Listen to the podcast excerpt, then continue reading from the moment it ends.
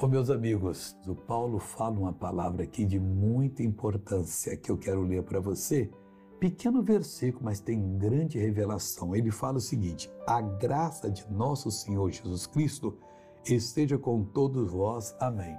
Olha, se a graça de, do Senhor Jesus, esse mover dele em nossa vida não estiver conosco, nós vamos nos perder, ainda que já sejamos salvos, porque o diabo vai armar situações e nós vamos pisar no laço dele e vai puxar a corda e nós estaremos de pendurado da mão dele. Não vamos aceitar de maneira nenhuma.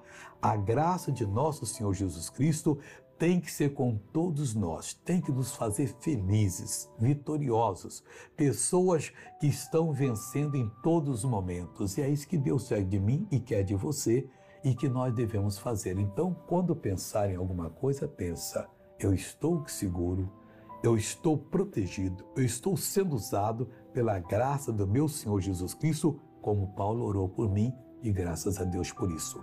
Agora eu quero orar com você, meu Deus. A tua graça está em mim, me segurando, é meu apoio, é a minha proteção.